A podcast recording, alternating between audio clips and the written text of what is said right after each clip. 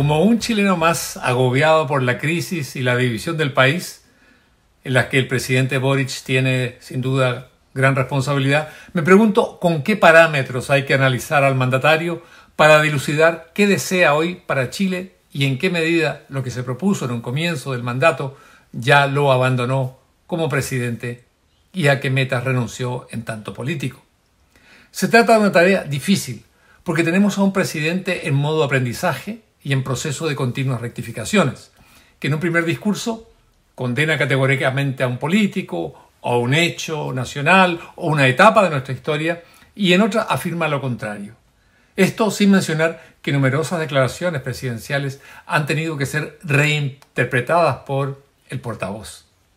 Probablemente el más reciente de estos episodios fue haber cantado durante la parada militar y desde la tribuna de honor los viejos estandartes, himno de nuestro ejército. Aquello de verdad azoró a muchos. ¿Quién entonaba no era acaso el mismo que hace unos años cantó en la televisión que deseaba orinar en un casco militar?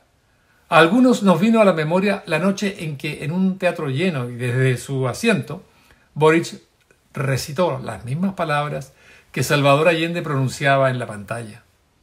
Era el mismo Boric que celebró a Patricio Elwin en la inauguración de la estatua al opositor a Allende y paladín de la transición a la democracia que Boric, por, por cierto, condenó para justificar el estallido del año 2019.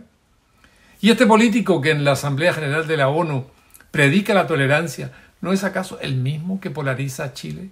Y lució durante el estallido una camiseta con una imagen de la cabeza baleada de Jaime Guzmán. Y el mandatario que celebra la patria que nos legaron los antepasados es el mismo que apoyaba un proyecto constitucional que pretendía desmembrar y refundar Chile.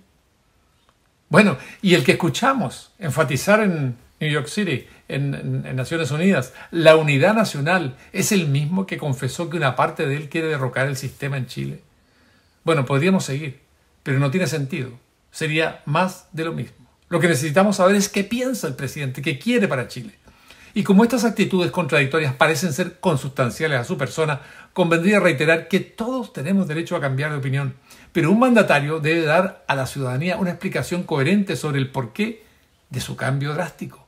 Esto evita que los giros sean interpretados como oportunistas o frívolos y también ayuda a fortalecer al mismo presidente y a proteger la autoridad del cargo. Nadie es infalible, todos cometemos errores, pero figuras públicas tan destacadas deben entregar explicaciones públicas por cambios de ruta o zigzagueos. Pero, ¿qué hay detrás de esto? ¿Solo juventud y falta de experiencia? ¿Falta de formación política o de un partido con doctrina y convicciones fundamentadas? ¿Seducción por el rol opositor y carencia de práctica en la gestión del poder? Da lo mismo. Es difícil retratar al presidente para analizarlo de forma desapasionada como mero ejercicio republicano. ¿Cómo entender a un mandatario que en una crisis nacional se aísla en un parque infantil cerrado y se lanza por un tobogán de niños, algo por cierto que está prohibido para los adultos, y en el cual queda atrapado y deben rescatarlo su pareja y sus escoltas? Lo difícil en esto es que la mera descripción de algunas de sus actuaciones o la simple repetición de algunas de sus declaraciones resultan lesivas para él, pero también muy incómodas para los mismos analistas. Por otra parte, el país ya está extenuado de tanta división, de la crisis que enfrentamos y de los políticos de hoy que, como los de hace medio siglo, no logran superar la crisis en que la política nos ha encajonado. Supongo que lo que le impide a Boric sintonizar con la mayoría de los chilenos es su vaivén entre dos polos. Uno, el del pasado idealizado, el mito, y el otro, un futuro ilusorio, la utopía. En el juego entre el mito y la utopía, artefactos ideológicos elaborados por intelectuales, Boris se siente cómodo, porque el primero se relaciona con las memorias de un pasado remoto y el segundo con las esperanzas depositadas en un futuro también remoto. Pero ni el mito ni la utopía otorgan, sin embargo, beneficios, ni prosperidad, ni frutos solo inoculan sentimientos pasajeros, porque el pasado se aleja cada día de nuestras vidas. Y las utopías son el horizonte esquivo, que se distancia en la misma medida en que uno avanza hacia él. Nuestros mitos americanos son numerosos, pero el más repetido es uno que pinta un mundo armónico que supuestamente existía entre los pueblos precolombinos y asimismo entre ellos y la naturaleza, un mundo paradisíaco que habría sido destruido por la llegada de los conquistadores españoles. Pero se calla que estos, infinitamente inferiores en número, conquistaron un continente, aliándose con los pueblos sometidos por otros pueblos opresores. La utopía es una promesa redentora que puede ser vaga al invitarnos a marchar en pos de ella, es decir, hacia el pasado como futuro, porque allí arderían aún las brasas de un mundo justo, igualitario, próspero y feliz, pero perdido. Hay otra utopía, una precisa y detallada, como la del comunismo, que anuncia una etapa inferior, la del socialismo, y otra superior, la del comunismo. Cuba lleva 65 años viviendo en el socialismo.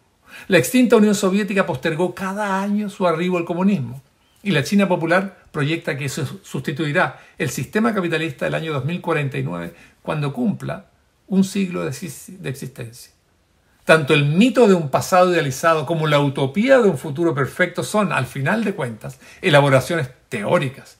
Pero lo que se espera de un mandatario es la gestión del día a día del país tareas concretas que en Chile implican solucionar temas como la delincuencia, el terrorismo, la inmigración ilegal, la corrupción, la salud, la economía y, por cierto, entre otras cosas, algo que no debemos olvidar, la recuperación de la unidad nacional.